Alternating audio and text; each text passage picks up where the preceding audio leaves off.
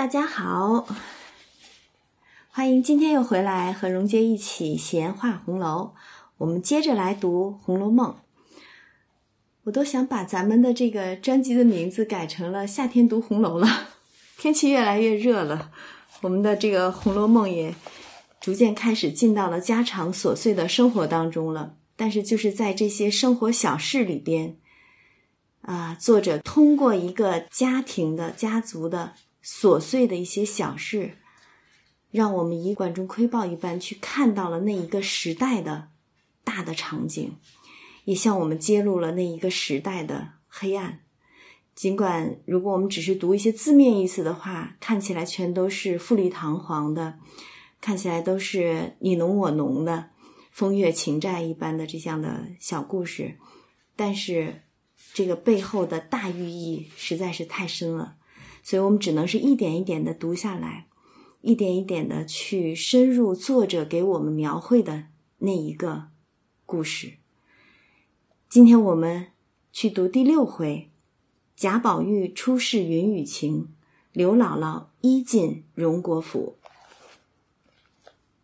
那上一回我们讲到，宝玉梦游太虚幻境，由秦可卿带着进去，又由秦可卿带着出来。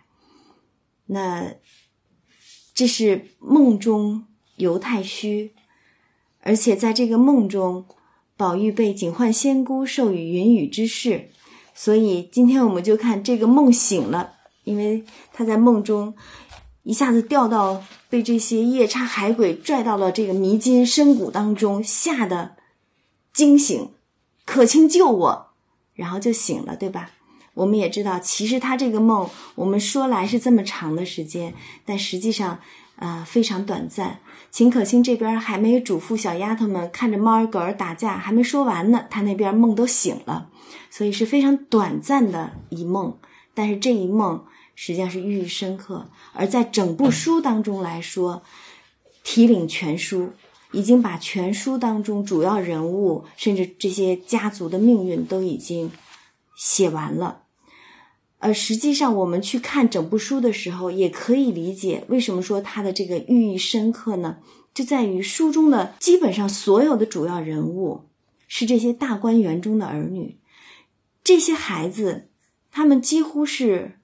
没有在外面去做官也好呀，或者是经商也好啊，没有经过大观园外面的这些风雨，都是十几岁的孩子。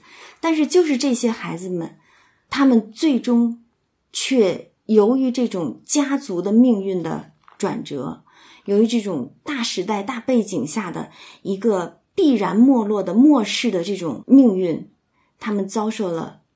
非常令人悲叹的结局，接受了这样的一个结局，所以这就是他们的命运，或者说这是他们的人生的可悲可叹之处，也是他们的人生的一个悲剧。而这个悲剧，细思起来，其实很多并非由他们自己造成，完全是一个这种命运的安排也好。但如果我们只说命运安排的话，听起来好像是这种宿命论，但事实上，作者在这部书当中所写的可不单单是宿命论，他要表现的是所有一切有它的必然性，或者说这种好像我们在历史进程当中看到的任何一个封建王朝的没落，这种一个阶级的败落，或者说一个终将被抛弃的这种时代的这种败落末世的时候，这是一种历史发展的必然性。所以这些人物，这些小人物，甭管他们是处于一个什么样的这种生活环境当中，有像我们在大观园当中看到的这些锦衣玉食的儿女，也有今天我们所说的刘姥姥一家这些贫苦的农村的乡下人，那么全都是在这种大环境之下，接受了这种历史的命运的必然性的这种安排。所以这其实也是全书的利益所在。OK，我们回到第六回来了哈。贾宝玉出世云雨情，这边宝玉一下子惊醒了。惊醒之后，自有他的那些大丫鬟上来服侍他。然后其中我们知道有一个丫头叫袭人，最与别人不同，和宝玉是非常亲密的。那这时候袭人过来帮他系裤带的时候，不觉伸手至腿处，只觉冰凉一片黏湿，吓得忙退出手，问出是怎么了，还不知道是怎么回事儿。这边宝玉呢，涨红了脸，把他的手一捻。那袭人本就是个聪明的女孩，年纪又比宝玉大个两岁，近来也渐通人事，所以一看宝玉如此光景，心中便觉察了一半，不觉也羞得涨红了脸面，不敢再问。然后这边整理好衣裳，就跑到到了贾母这边来，因为他只是歇中觉嘛。到了贾母这边来，吃毕了饭，趁着众奶娘丫鬟不在的时候，袭人就另取了一件中衣给宝玉换上了。恭喜宝二爷，他现在已经进入到我们现在孩子们常说的青春期了，对吧？恭喜宝二爷，然后这边袭人当然也要问了，是怎么回事呢？宝玉含羞央告说：“好姐姐，千万别告诉人。进入青春期的孩子都是害羞的，宝玉也不例外。”袭人因为对宝玉是非常亲密亲近的，一含羞问道：“你都梦见什么故事了？是哪里流出来那些脏东西？”宝玉就说：“哎，一言难尽，就把这些梦里的事儿跟袭人说了。”然后说至警幻所受云雨之情，羞得袭人掩面俯身而笑。宝玉素喜袭人柔媚娇俏，遂强袭人同龄警幻所训云雨之事。大凡这么呃青春期的孩子，都对这种云雨之事是非常好奇的，宝玉也不例外。更何况在梦中刚刚有警幻仙姑所训云雨之事，又与这个。自坚美的可卿有过这一番呃洞房花烛，所以出来之后忍不住就与袭人身边最亲密的一个大丫头试了这个云雨之事。那么袭人是怎么想的呢？袭人素知贾母已将自己与了宝玉的，这儿实际上是点出了袭人为什么她的身份是与众不同，因为所谓的是。与了宝玉，实际上的意思就是，你现在是宝玉的丫头，以后等你们长大了，自然是与宝玉收了做通房的。一般这种大家子里边，这些公子哥在真正娶妻之前，其实都是会先收一些通房的丫头。呃，一方面呢是排解这种青春期的这种呃躁动，另外一方面呢也是呃，好像是一种风俗习惯一样，这是变成了这种。大家子里边的一个习俗了，而实际上也是那个年代对于女性的这种安排吧。对于女性的安排，我们不过多的去评判了，因为说起来就是和现代的这种观念实在是太不一样了。嗯，那因为袭人知道自己的这种身份，早晚都是要跟了宝玉的，所以今便如此，亦不为乐理。有个礼教束缚在那儿呢，对吗？但是为什么袭人还会和宝玉试着警幻所示的、所训的这种云雨之事呢？因为他知道，即便现在如此，其实，在这种大家子当中，这种事儿不是一个出奇的事儿，所以亦不为乐礼，不是什么好像令人觉得，哎，你这个是呃有违礼教的，没有。所以他是觉得，反正已经都是给了宝玉的。就便现在如此，也没有什么，遂和宝玉偷试一番，幸得无人撞见。自此，宝玉是袭人更比别个不同，袭人待宝玉更为尽心，小儿女的情状全都写得活灵活现的。而这里更比别个不同的，实际上是埋下了另一个主人公晴雯。这个我们留待以后再讲。现在我们为什么说它是更比别个不同呢？实际上是宝玉和袭人之间的这种关系，就是因为有了这种呃关系之后，云雨的这种关系，男女的这种关系，所以这种牵绊也是很深的。他对待袭人的态度就与其他丫头已经是不一样了。那袭人待宝玉也是不同嘛，所以暂且别无话说。那实际上到这儿第六回的开头，其实才真正的把第五回宝玉梦游太虚幻境，然后是去听这个《红楼梦》的曲儿，整个这一个提领全书的这一部分，其实到第六回的开端开头才结了一下，然后紧跟着作者说了，那我现在要开始写整个荣府贾府里边的事儿了。可是贾府里边一天，那得有多少事儿？人口少说了三四百口子人，呃，事儿少说了一二十件的，千头万绪的都不知打哪说起。那可怎么说呢？这时候想起了一个小人物，恰好忽从千里之外借斗之威，小小一个人家。因与荣府略有些瓜葛，这日正往荣府中来，因此便就此家说来，倒还是头绪。注意啊，他说了，现在我们说的这个人家是千里之外借斗之威，与荣府只是略有瓜葛，但恰恰就是这个略有瓜葛的这个小户人家，日后实际上是服了一个大线索。呃，我们说。上一回讲乔姐命运的时候说，因为偶然的一个布施，偶发的这个善心，凤姐儿为她的女儿刘余庆姓年轻留了一个大的退身簿，所以其实现在提起来，这也是作者用笔的一个巧妙。这个纸批里边经常提到一句说，作者用笔啊，草蛇灰线，千里浮现。经常是一个线索是埋了很深的，可能要到几十回后才知道为什么当初这样写来。那这一回的回目，刘姥姥一进荣国府，写了一个一，有一必有二，有二必有三，所以也为后面的这个回目都埋下了一个线索的。那现在就说，我们就从这个小小的一户庄户人家开始写，因为他们略有瓜葛。怎么叫略有瓜葛呢？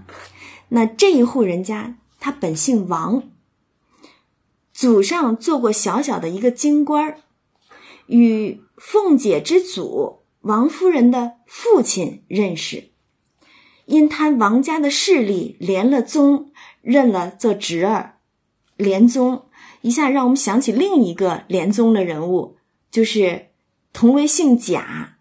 然后和贾家一追亲，追到了后汉去的这个贾父那边去啊，追出好几百年去，那个贾雨村，对吧？所以同是连宗之人，也就是说，因贪王家的势力，这个小小的庄户人家王家和金陵王家连了宗，那贾雨村又何尝不是为了贪贾家的势力和贾家连了宗呢？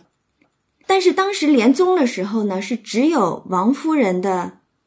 这个大哥，也就是凤姐儿王熙凤的父亲，啊，王子腾他们在，所以知道这事儿的人不多。因为那时候就是王夫人的父亲，还有他的哥哥是在京里边做官嘛，所以只有他们这一个支是知道这房，知道这个连宗的亲戚的，其他的人其实都不知道。所以对于王家来说，这根本就是一个无关紧要的。穷亲戚，甚至不是亲戚的亲戚，只是连宗嘛。五百年前是一家，对吧？就是这样的。然后现在呢，这个连宗的这个祖上，这个祖父已经过世了。他原本有个儿子叫王成，家业萧条之后呢，搬出了城，回了原乡居住。这个王成最近也病故了，留了一个儿子，小名叫狗儿。狗儿呢？娶了一个老婆，姓刘，刘氏生了一子一女，女儿叫青儿，儿子就是板儿。然后这一家四口呢，其实生活也是很艰难的。白天狗儿是做一些生计，老婆就操持些家务，没人照顾孩子，怎么办呢？就把自己的丈母娘刘姥姥，也就刘氏的这个母亲接了来。这刘氏本来是个积年的老寡妇，就靠着两亩薄田。这个度日，现在有女儿女婿接来一起过日子，当然是肯的，所以就接了来，这样一家五口守着点这些生计过活罢了。所以真的是贫苦人家。那这一年秋尽冬初，天气冷上来，家中冬事未办，可以看到这个家庭实际上是非常的困苦的。所谓冬事未办，就是一般入冬的时候，家里都要至少要备些柴，备些粮。因为你到冬天的时候是没有什么粮食可以再收的了，你秋天收了的就该储起来过冬用了，也该备些柴，取暖用，家里的大人孩子也该添些冬衣过冬嘛。但是天气冷将向来，家中冬事未办。天气一冷，可是这些东西都还没有准备呢。狗儿未免心中烦虑，着急呀！一大家子人呢，吃了几杯闷酒，在家闲熏些气恼。这说的简直太活灵活现了。一个被生活所迫的这个庄户人家，冬天马上来了，可是冬天的柴都没有，吃的都没准备了，吃了上顿没下顿的，真是焦虑啊！所以在家这个发闲气呢。那能干什么呀？肯定是拿着自己的老婆孩子的作法子，对吧？呃，数落呗。然后刘氏也不敢顶撞。这时候刘姥姥毕竟丈母娘嘛，当然她依傍着女婿生活，也不敢说什么，但是还是要劝一劝的嘛。说姑爷，您别抻着我多嘴。咱们村庄人哪一个不是老老成成的，守多大的碗儿，吃多大的饭？这都是小户人家说的话啊，而且我们之前这几回已经知道那个大户人家是如何的富丽堂皇，说那些话都是如何的冠冕堂皇。再来看这些庄户人家说的话，不得不佩服这个作者真的是人生阅历也丰富，观察也细微，把这些话说出来就好像是亲历亲见一般。而且语气、口气完全都是模拟了这个当事人的这个生气儿，所以真的是觉得这些人物好像都是跃然纸上，就在你身边说这个话一样。然后刘氏接着说，刘姥姥接着说：“你皆因年小的时候托着你那老家的福，吃喝惯了，所以如今把持不住。有了钱就顾头不顾尾，没了钱就瞎生气。哎呀，就把这个庄户人家。”这种努力讨生活，但是又挣不出个头脸的这个人的这种心态啊，简直是写的必笑。然后说你这样呢，又成个什么男子汉大丈夫呢？那数落女婿嘛，对吧？如今咱们虽离城住着，终是天子脚下。这长安城中，这是假托了哈，因为说是在京都嘛，那历来。长安是个古都，所以总是托假托长安之名做都城的名字。这长安城中遍地都是钱，只可惜没人会去拿罢了。在家跳踏会子也不中用啊，就说你你在这儿寻我们拿我们这个出气儿也不管用啊。然后那狗儿听了，这个丈母娘数了，当然就急了。您老只会炕头上混说，难道叫我打劫偷去不成？那刘姥姥就说了：“谁又叫你偷呢？也到底想个法儿，大家裁夺着，不然那银子钱他自己就跑咱家来不成？”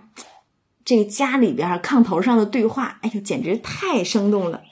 狗儿就冷笑说：“有法儿，我还等这会儿啊！我又没有收税的亲戚，做官的朋友。哎呦，这两句话简直是把天下人骂死。”收税的亲戚，做官的朋友，这个作者一直说自己我绝不伤时骂世，但是就通过这小人物的这个嘴，简直就把这个官场骂了个透。我又没有收税的亲戚，做官的朋友，有什么法子可想？那意思就是，但凡我有个收税亲戚、做官的朋友，我又怕什么没有门路，对吗？我又怕什么没有银钱，对吗？所以简直把当时。骂了个惨，然后又接着说：“哎，我就是有，也只怕他们未必肯理咱呢。”刘姥姥就说了：“这倒不然，谋事在人，成事在天。咱们谋到了，就看菩萨的保佑。有机会也未可知。我倒替你们想了一个主意，想了一个机会。你们原跟金陵王家连过宗。金陵王家，哎呦，就这四个字儿。”简直是一篇世家史记呀！金陵王家那是人家一个大家子，对吧？二十年前他们看成了你们还好，如今自然是你们拉硬使。哎，很粗鄙的一句话，但是也却道出了这个实情。如今你们自然自然是你们拉硬使，不肯去亲近他，故疏远起来。想当初，这实际上是补笔了，就说。之前两家联宗的时候是一个怎么样的情况呢？我和女儿还去过一遭，他们家二小姐，哎，这里边要留意，这话里说的二小姐实际上是现今的王夫人，就是贾政的妻子王夫人。他们家的二小姐会待人，不拿大。现如今是荣国府贾二老爷的夫人，听说如今上了年纪，越发的怜贫恤老，最爱斋僧敬道，舍米舍钱的。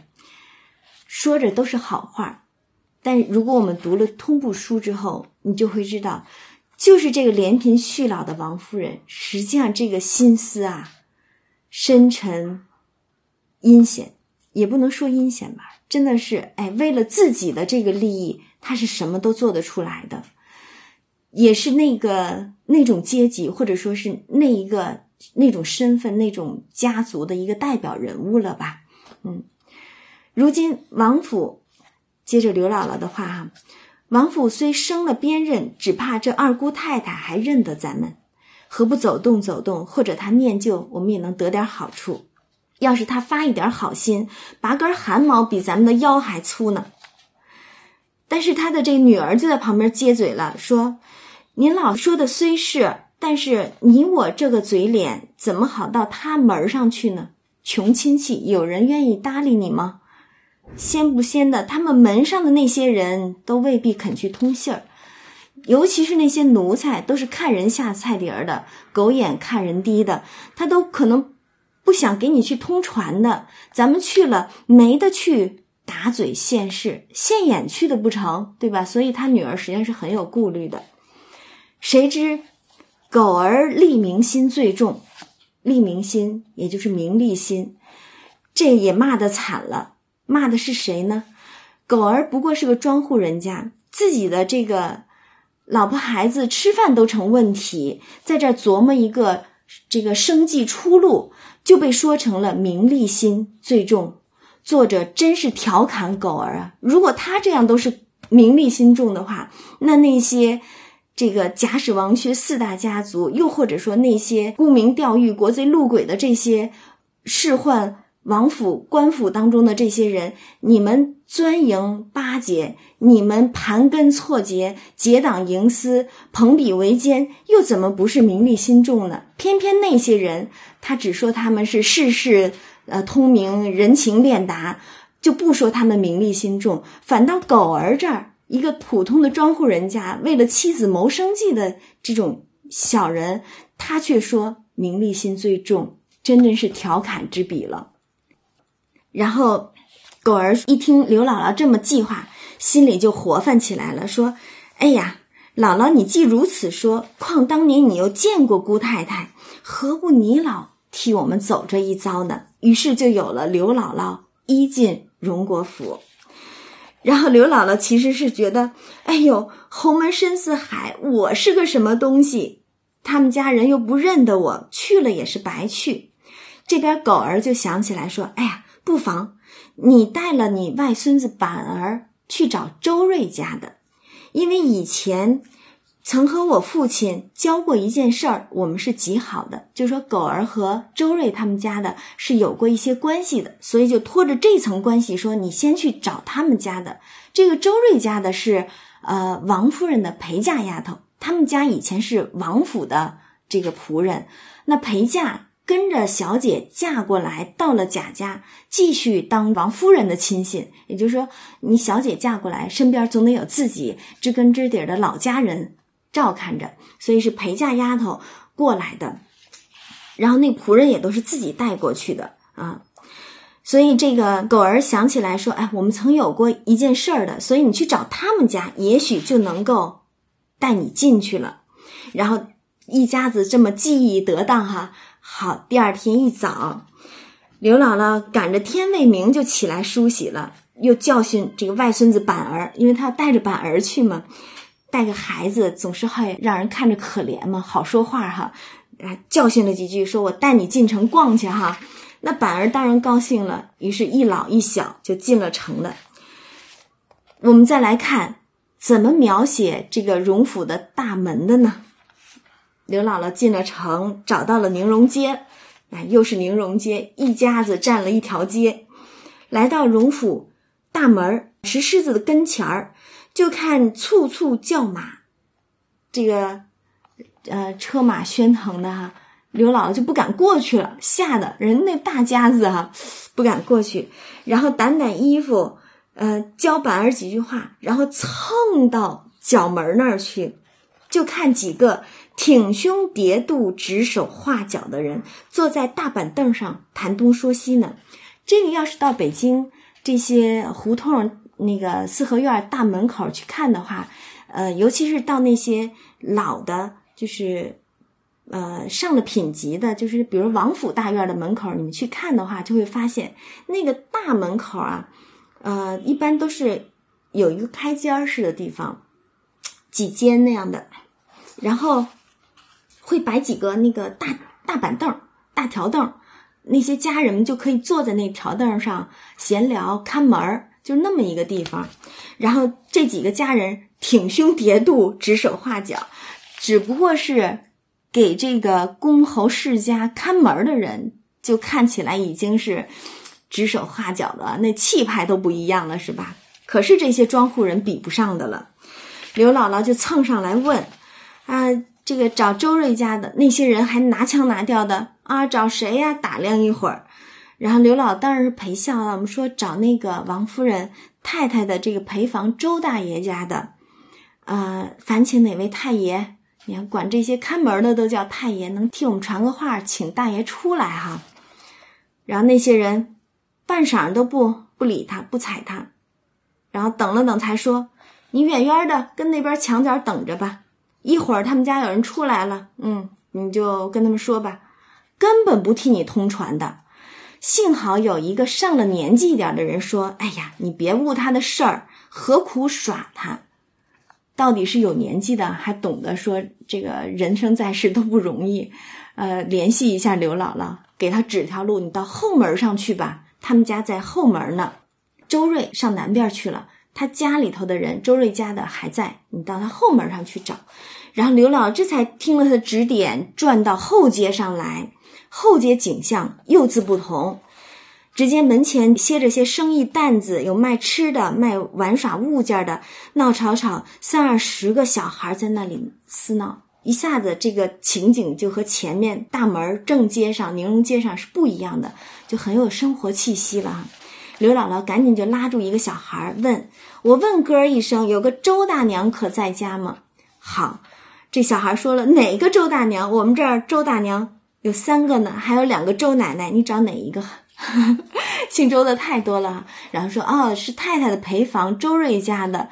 这孩子就蹦蹦跳跳，领着他从后门就进去了。你看，前门难进，后门好入，一下就领着他进了后门，去找到周瑞家的那个房子，然后喊周大娘，有个老奶奶来找你。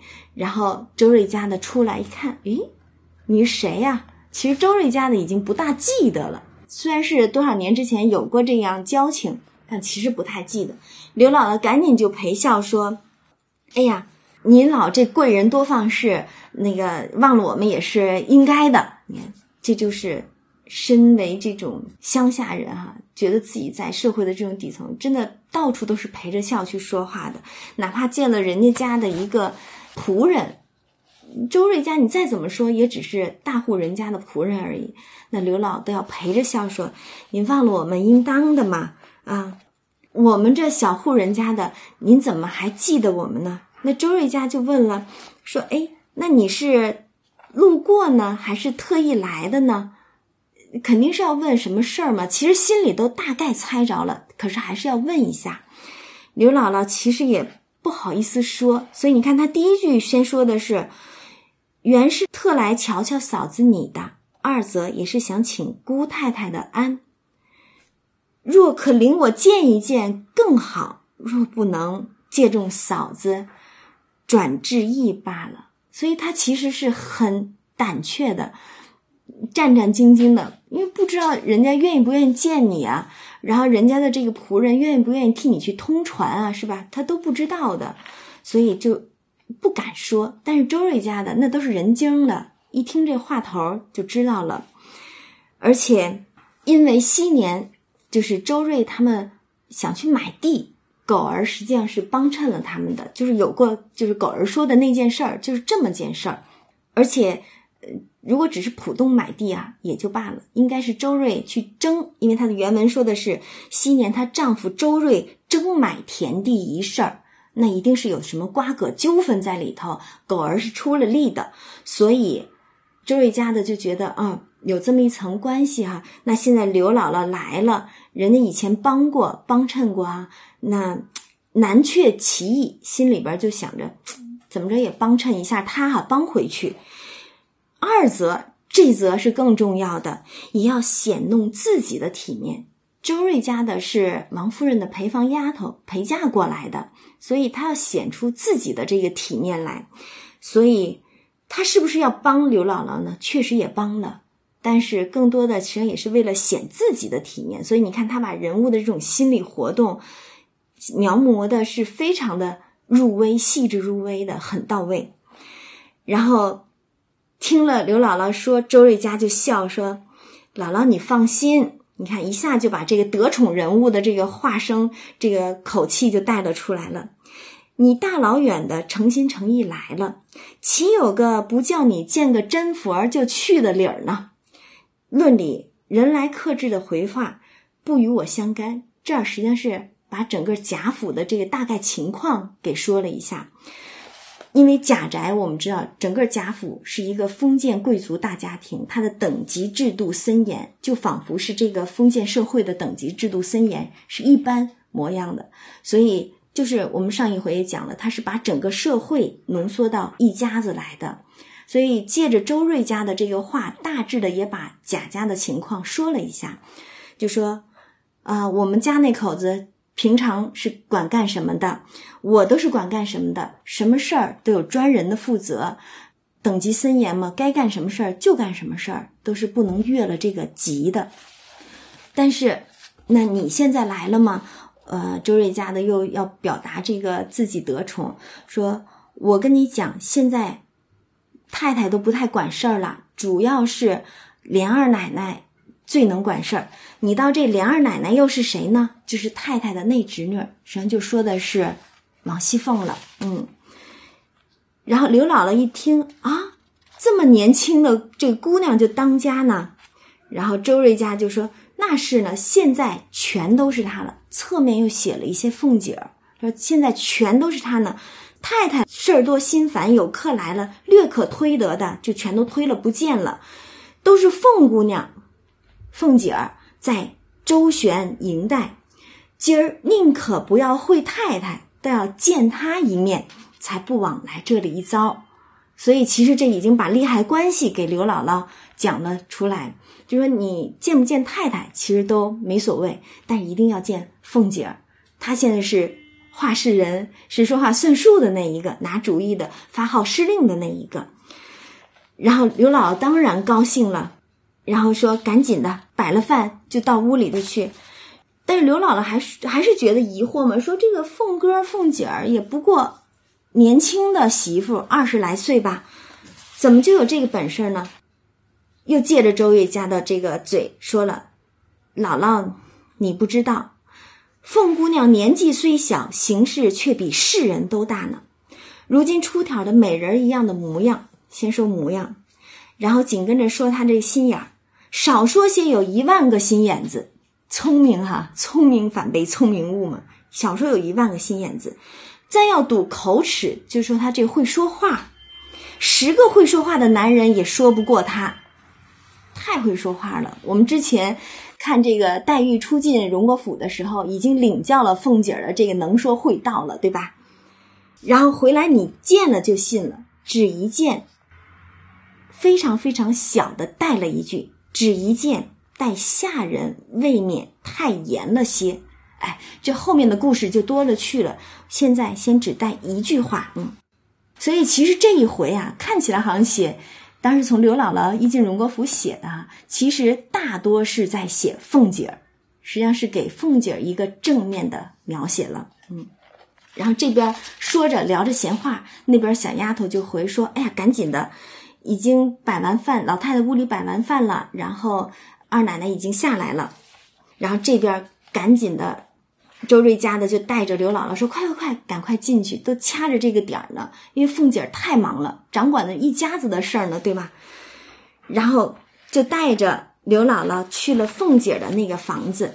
那我们知道，凤姐儿她住实际上是在老太太屋后面的一个，就过了一个倒座的厅之后，有一个小院子。然后她在老太太院子稍后一点儿，然后旁边挨着过一个东西穿堂的话，应该就是王夫人的那个院子。等于说，老太太和王夫人那个院子应该是贾府的两个比较正的院子。然后凤姐儿的这个院子呢，应该是靠北边，就是稍靠后一点的这个位置上，有这么一个小小的院落是她那儿。所以周瑞家就带着刘姥姥去了凤姐的屋里头，然后就通过刘姥姥。进凤姐的这个屋，通过她的这个视角来描写凤姐的住处。来看啊，上了这个正房台阶儿，小丫头打起猩红的毡帘儿。冬天嘛，因为刚才说了，这个刘姥姥他们家冬天快来了，但是冬事未备，这个柴呀米啊都还没有了，所以这是冬天。这个贾宅这种王孙贵族的大家子里边，已经都挂起了粘帘了。嗯，才入堂屋，只闻一阵香扑了过来，这是闻到的哈，竟不辨是何气味儿身子如在云端里一般，这是身体的感觉。哎呦，这是去了哪儿了？对于刘姥姥这样庄户人家来讲，那就是进了仙境了呀！满屋子都是耀眼争光的。眼睛看的都看不过来了，使人头晕目眩，彻底晕菜了。这还只是进了这个凤姐的堂屋，然后刘姥姥此时对于这样一个没见识的庄户老太太来说，她能干什么？唯点头咂嘴念佛而已。哎呦，简直是太形象了！一下把这么一个庄户人家老太太进了大户人家的堂屋的这个目瞪口呆，写了一个。十足，然后到了东边屋里头，这平常是大姐睡觉，就是以后的这个巧姐，当时刚出生之后没多久叫大姐，然后睡觉的地方，然后是平儿，当时是站在这个炕沿边上，只是打量了刘姥姥两眼，问个好就坐了。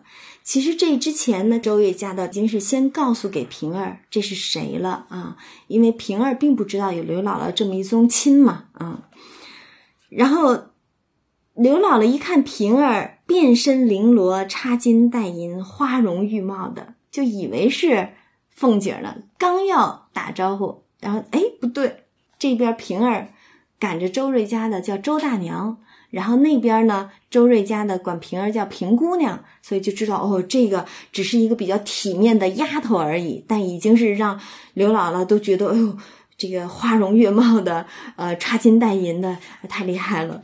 所以这时候他们只能等，等了当，你看又插了一些闲笔，描写说，像一个什么打锣柜筛面的什么东西，咣当咣当的响。什么咣当咣当响，他就去看堂屋中柱子上挂着一个匣子，底下坠着个秤砣般的一物，不住的乱晃。咱们都知道了是时辰钟，对吧？但是刘姥姥哪见过世面啊，不知道是什么东西，然后就想着这是什么爱物？你看这口气啊，完全是这种乡村妇人的这种，这是什么爱物？这是老北京的土话了，这什么东西的意思？有甚用呢？正呆时，听得“当”的一声响，金钟铜磬一般，吓得一眨眼，怎么回事？没听过钟鸣啊！紧接着又是一连八九下，你看这个写的非常细，加上前面这一下，后边的八九下合起来，一共差不多就是九到十下。什么时辰？早晨九十点钟，正好是说。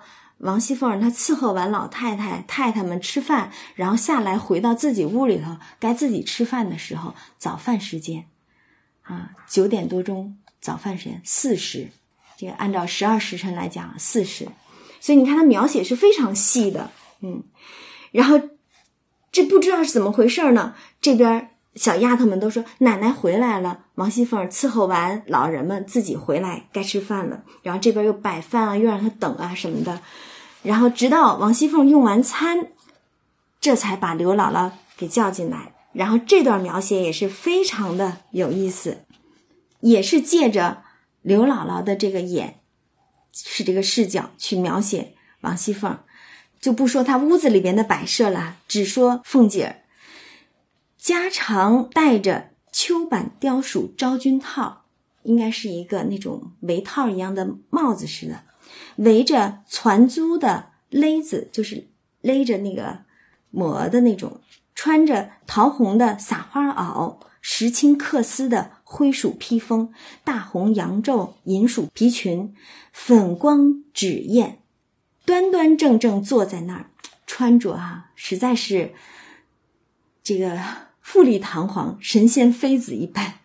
手内拿着小铜火柱，小铜的筷子，红火柱就那种火火筷子，北方叫火筷子的，但是因为是手炉的嘛，所以是铜火柱，而且很小巧的，拨着手炉里的灰。冬天手冷，有个小小的手炉，你看这个描写太细致了。然后平儿站在炕沿边，捧着小小的田七茶盘儿，盘里头有一个小盖钟。凤姐儿不接茶，也不抬头，只管拨着手里的灰。我们都可以，简直能想象出来当时的那个场景：拨着手里的灰，慢慢的问：“怎么还不请进来呀？”生生就把一个大家子的贵族亲戚要见穷亲戚的那种 那种样子就给写了出来。怎么还不请进来呀？是吧？就给写出来了。然后紧跟着一抬身要茶时，就看已经周瑞家领着人站在地上呢，然后赶紧才欲起身，犹未起身，满面春风的问好，可见凤姐的这种待人处事的圆滑哈。又说：“哎呀，穿着周瑞家的，怎么不早说？当然早都跟你说了，只不过是你的态度嘛，对吧？”然后刘姥姥在地下已经是拜了数拜，问姑奶奶的安。凤姐忙说：“周姐姐，她是管周瑞家的，叫周姐姐，快搀起来，别拜吧，请坐。我年轻，不大认得，可也不知什么辈数，不敢称呼。你看这话说的多圆。”周瑞家的忙回：“这就是我才说的那个刘姥姥了。”然后这是把刘姥姥介绍给凤姐了。然后凤姐说：“啊，亲戚们不大走动，都疏远了。知道的呢。”看这话的这口气哈，哎呀，简直是活灵活现的，就把这个大家子里边跟穷亲戚的那副嘴脸就给描写出来了。说知道的呢，凤姐讲的，说你们厌弃我们，就说你们穷亲戚厌烦我们，不肯常来。不知道的那群小人，还只当我们眼里没人似的，也话全都让他说了。到底是谁眼里没人啊？人家穷亲戚实在是不敢来跟你们走动罢了。刘姥姥忙念佛：“哎呀，我们家道艰难，走不起，来了这儿没得给姑奶奶打嘴，就是管家爷们儿看着也不像。”然后凤姐就笑话他说：“笑道，这话没得叫人恶心。不过借赖着祖父的虚名儿，做了穷官儿哇，他们家还是穷官儿啊。”谁家有什么？不过是旧日的空架子。俗话说，朝廷还有三门子穷亲戚呢，何况你我？瞧这话说的，让人听着吧，真是舒服啊，熨帖啊，是吧？但是又拿着那种架子，对吗？然后就问周瑞家的有没有回了太太，就是王夫人。周瑞家的就说：“如今等奶奶试下。”然后凤姐赶紧打发说。你看，他是安排的非常有条不紊的。那你既然领了到我这儿来，但由于是原本跟王家连宗认得亲嘛，所以说那赶紧去回了太太，所以就打发周瑞家的去回太太。这边呢就跟着呃刘姥姥聊闲话啊什么的，看板儿给他递吃的啊什么的，哄着他玩。这边周瑞家的回了王夫人之后呢，赶忙来回凤姐儿说：“太太说了，今日不得闲儿。”二奶奶陪着就是了，多谢费心想着，嗯，白来逛逛呢就罢了。若有什么要说的，只管告诉二奶奶，都是一样的。也就王夫人的意思，说我不见了，有什么事儿就跟凤姐儿说就行了。刘姥姥实在是抹不开面子，这时候还谦让呢，说：“哎，也没什么说的，不过是来瞧瞧姑太太、姑奶奶，也是亲戚们的情分，真是求人开口难，对吧？这个从亲戚来求人来借钱，真是不好说话，不好开口，所以不好意思嘛。这也是老太太这种庄户人家的这个穷人的体面，对吧？实际上也是知道这种不好意思、知耻的。”敢说，但是周瑞家的呢，这会儿是真的想帮他。一是他自己要体面，觉得我能帮得上你，呃，我是得宠的，所以我替你传了话，说了话，自然是能帮着你的。另外一方面，也真的是想帮刘姥姥，所以他赶紧递眼色，哎，说啊，没什么说的便罢，若有说的，只管回二奶奶，跟回太太是一样的，给刘姥姥递眼色。刘姥姥这边未雨先绯红的脸，不好意思嘛，然后就说想不说吧，又觉得那我大老远来干嘛的哈？今天，然后就说只得忍耻说道：“论理儿，今儿是初次见姑奶奶，不该说，只是大老远的奔了您老这里来，也少不得说了。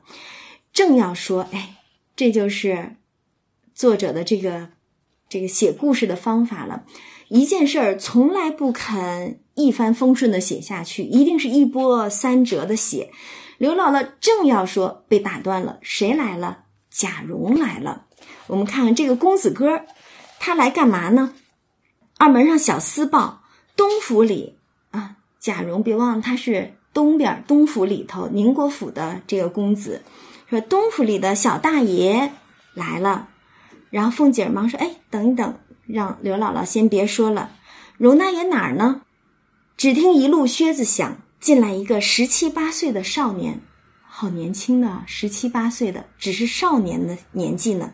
面目清秀，身材俊俏，青裘宝带，美服华冠。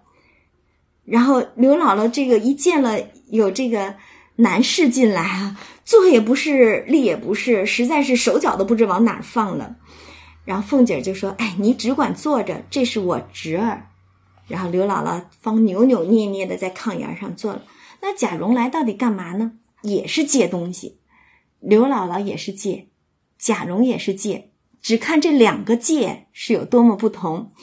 贾蓉笑道：“我父亲打发我来求婶子，说上回老舅太太给婶子的那架玻璃炕瓶。”明日要请一个要紧的客，借了略摆一摆就送回来，来借玻璃炕瓶的啊。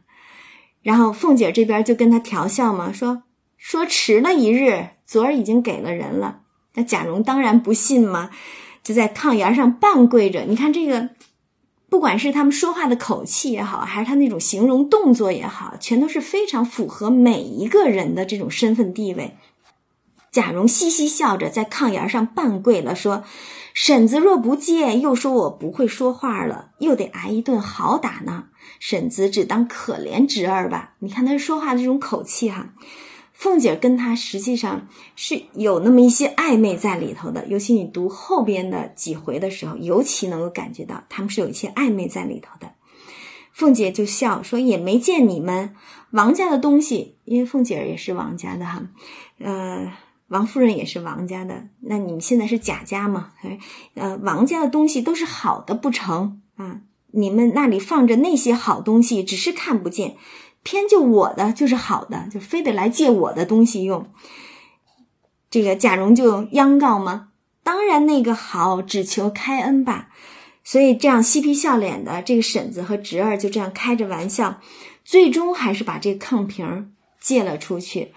这边贾蓉将走未走的时候，凤姐儿好像又想起什么事儿，又说荣哥回来。但是等贾蓉真的回来的时候呢，他又出神半晌。其实这里边就可以看出来这种，这个这个暧昧的这种关系啊，将言未言，欲语还休的这个样子，哎，写的是太惟妙惟肖了。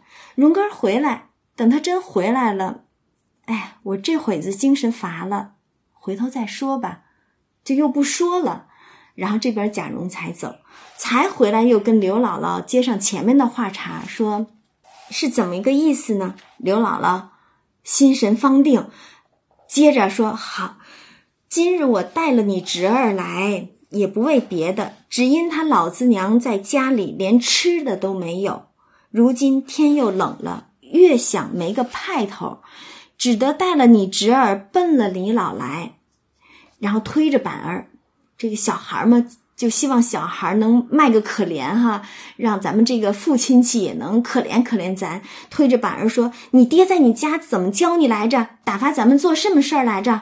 只顾吃果子，数落孩子嘛？”其实这话要是在凤姐儿听来，已经就是不太会说话了，对吧？但凤姐儿当然听明白了啊，但是她不接这个茬儿啊，不必说了，我知道。啊，不知刘姥姥用了早饭没有？他把话头岔了开去了，对吧？你就可以知道是多精明的一个人，多精明的一个人。你也可以想见那些这种穷苦人家、穷亲戚啊，但凡想来这个求人央告的时候，都是很难开口了。可是偏偏你开了口之后呢，那个明知道你开口是什么意思的人，就不接你这个话茬，把这个话还都是岔开去了。然后这边说：“哎呀，呃，周瑞家就说肯定一大早出来没吃饭，就传了客饭来，先安排刘姥姥和板儿去吃饭去了。为什么？因为凤姐要问一问周瑞家的刚才回了王夫人到底是怎么个意思。那周瑞家的这边才悄悄的到了另一屋，跟凤姐说：太太说他们家原不是一家子。”不过因出一姓与老爷、老太爷一起做官，偶然连了宗的啊，所以说不是正经亲戚，只是连宗的。这几年不大走动，但是当时他们来一遭，却也没空了他们。就说以前他们家来，没让他们空手走过。所以要不这些人都爱连宗呢，贪财贪势罢了，对吧？今儿既来瞧瞧我们，就说刘姥姥他们是他的好意思。也不可减慢了，便有什么说的，叫奶奶裁夺着就是了。所以那意思，王夫人就全权委托凤姐儿，啊，反正以前他们家来呢，没空手走过，那你就看着办就行了。嗯，这边凤姐儿就有了章法了，对吧？所以这才等刘姥姥他们吃了饭回来的时候，凤姐儿先说：“且请坐下，听我告诉你老人家，嗯，这个有话说了。”方才的意思我已知道，若论亲戚之间，原不该等上门就该有照应的。但如今家内杂事儿太烦，太太见上了年纪，一时想不到也是有的。他这话多会说，不是太太不想着你们，是事儿太多，一时想不起来，忽略了。嗯，况我是新进，接着管些事儿，都不知道这些亲戚们。我没想着呢，是因为我不知道。二则外头看着虽是轰轰烈烈，却不知道大有大的艰难去处。你看话还没说，先说自己的难处了。说了人也未必信呢。今儿你既大老远的来了，又是头一次见我张口，怎好叫你空手回去呢？可巧昨儿太太给我的丫头们做衣裳，有二十两银子，我还没动呢。你若不嫌弃。就暂且拿了去吧。且说这刘姥姥听他这番话是怎样的一个想法呢？刘姥姥先听着说还没怎么着呢，就告艰难，心里头就想着：哎，完了，没戏了，借不着了，所以心里就突突的。且等着后来还没说两句话呢，一转又给了二十两银子，哎呦，喜的浑身就发起痒来了，赶忙说：哎呀，我就是知道。你你们大家子是有艰难，可是俗话说，瘦死的骆驼比马大。凭他怎的，您老拔根汗毛比我们腰还粗呢？真真是村人土话了，对不对？所以这边周瑞家的一听说的这么粗鄙，赶紧拉着，哎，别说了，别说了，这个拿眼色就来阻他。当然凤姐儿也不跟他计较哈，本来就知道是一家子穷亲戚嘛，然后就让平儿拿了这个一包银子，又拿了一吊钱，那意思就是。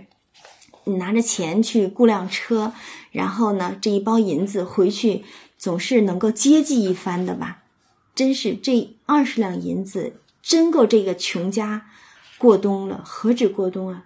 生活一下子生活水平大涨，嗯，真是虽然刘姥姥说的粗鄙，拔根汗毛都比腰粗哈，但是话真的是实话。然后还跟这个刘姥姥说啊，这是二十两银子，暂且给这孩子做件冬衣吧。你看，二十两银子在他们眼里真不算什么，若不拿着，就真是怪我了。好话全都让他说了，这钱雇车坐吧，改日无事，只管来逛逛，方是亲戚们的意思。真的好像是把他拿拿他当亲戚哈。但实在只不过是知道你是什么意思，打发一个穷亲戚罢了。天也晚了，也不虚留你们了。到家该问好的，问个好吧。一面说一面就站起来，什么意思？送客了。那这边刘姥姥当然就是千恩万谢的，接了银子就喜的就嘴儿都合不拢了，就出来了，对吧？然后一出来，这周瑞家的就。数落他呗，我的娘啊！你见了他怎么不会说话了呢？开口就是你侄儿，谁是你侄儿啊？我说句不怕你恼的话，刚才的那个荣大爷才是他亲侄儿呢，对吧？你就说板儿是他的侄儿，这实际上是刘姥姥的粗鄙的话语，但是实在是刘姥姥喜的不知道该说什么了。然后刘姥姥当然就笑嘛，羞的呀，但是又开心呢，是吧？我的嫂子，你听这个生气儿哈，你就知道，哎，刘姥姥心里边又高兴又不好意思。我的嫂子，我见了她，心里爱还爱不过来了，哪还说得上话了？你就别怪我不会说话了，那意思。然后又到周瑞家的坐片刻，要留一块银子给周瑞家的孩子们买果子吃，那人家哪看得上啊？只是要帮你嘛。所以周瑞家的根本不放眼里，执意不肯。刘姥姥感谢不尽，仍从后门出去了。正是得意浓时亦接济，受恩深处胜亲朋。这个时候是甭管说周瑞家的还是凤姐，都是正得意的时候。那对于这些正得意的人来说，或者说对于所有这些，呃，这种封建的这种。官僚或者是贵族公侯的这些王孙小姐们来说，那他们家庭富有、家族富贵的时候，人生得意之时，那自然都是连贫续老的。所以这都是这个阶级最廉价的一些所谓的布施，所谓的这种阶级。你有了，你给别人，真的不算什么。但是受恩深处胜亲朋。我们可以知道，这个劳苦之人，这些村庄户的这些劳动人民，普通的这些最底层的这些人，他们的可贵之处在于，你落魄之时，他是会来接济你的。所以等到后来巧姐落难的时候，也就是靠了刘姥姥来接近，她的受恩深处，实在是比这些亲朋好友都要重得多。所以最后这一回结在了这一副对联上，实在也是作者要劝世人：你们是真的应该真心的去怜贫惜老，而非这些廉价的这种得意时的接济布施啊。而从侧面呢，也是实际上是赞扬了，或者说是赞叹了劳动人民的这种淳朴，他们当。真的能帮你的时候，那是救命之恩了，而不是是，而不是一个富贵之家拔出来小小的一根汗毛二十两银子的接济而已。那我们今天这一回第六回贾宝玉出世云雨情，刘姥姥一进荣国府，就先讲到这儿。明天我们接着读第七回了。尤氏女独请王熙凤，贾宝玉。初会秦京卿，那我们欲听后事如何？且听下回分解。